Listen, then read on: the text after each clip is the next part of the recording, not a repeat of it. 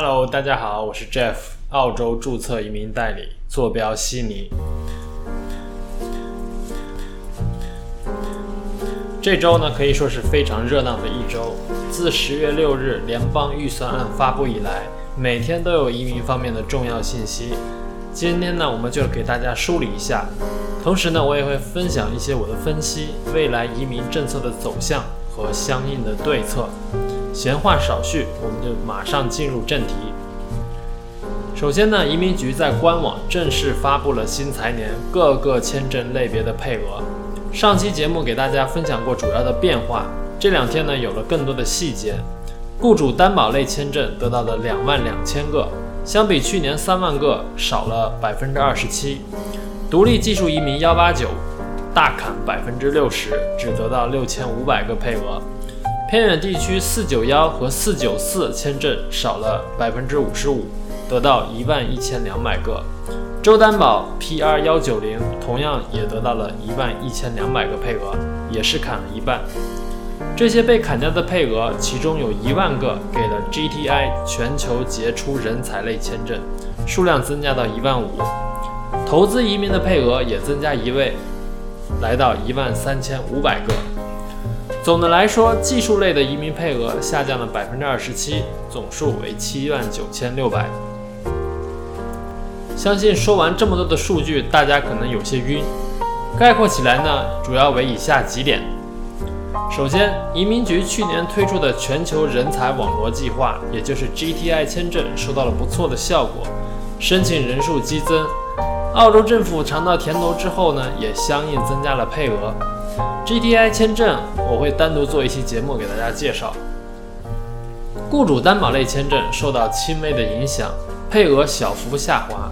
可以看出，澳洲政府还是要保就业，也鼓励企业留住需要的人才。技术移民幺八九和幺九零可以说是受影响最大的签证，本来配额就不多，现在又来了一刀，可以推断出新财年幺八九的分数会更高，没有语言四个八的成绩几乎不要想。幺九零的邀请政策也会变得更加苛刻，比如会增加提名专业工作的要求，或者居住时间的要求，或者提高语言要求等等。四九幺虽然名额也被缩减。不过呢，考虑到上个财年实际四九幺的发放数量也只是配额数量的一半，所以我推测四九幺的邀请政策不会发生大的变化。更何况四九幺是去年政府新推出的签证，鼓励移民到除悉尼、墨尔本、布里斯班以外的地区生活，这是澳大利亚的基本国策。如果四九幺都得不到政府的支持，那政府就太打自己的脸了吧？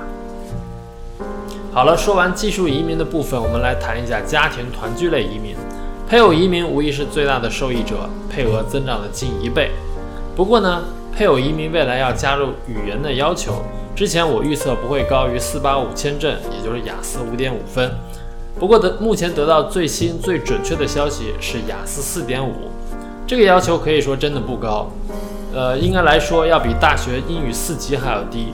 如果你实在通不过，也不会影响到签证的申请，只要支付五千澳币的语言费，同样可以获得签证。同时呢，也得到五百一十个小时的语言课程。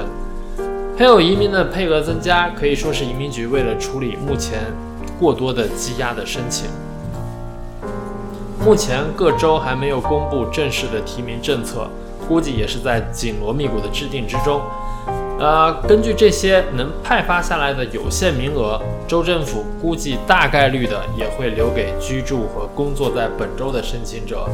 对于海外的申请者呢，啊，除非你能够得到一份当地工作的 offer 机会，不然真的就很难拿到邀请。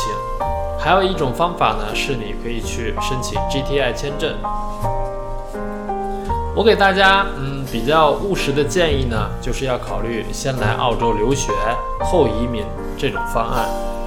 留学读书最重要的目的是为了寻求州担保，去满足州担保的要求。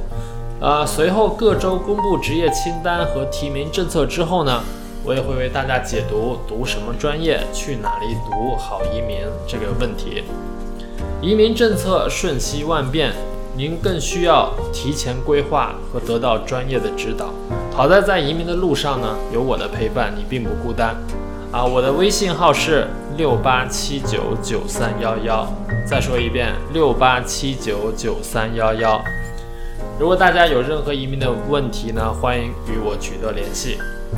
好了，这就是本期的节目，祝大家周末愉快，我是 Jeff，下期见。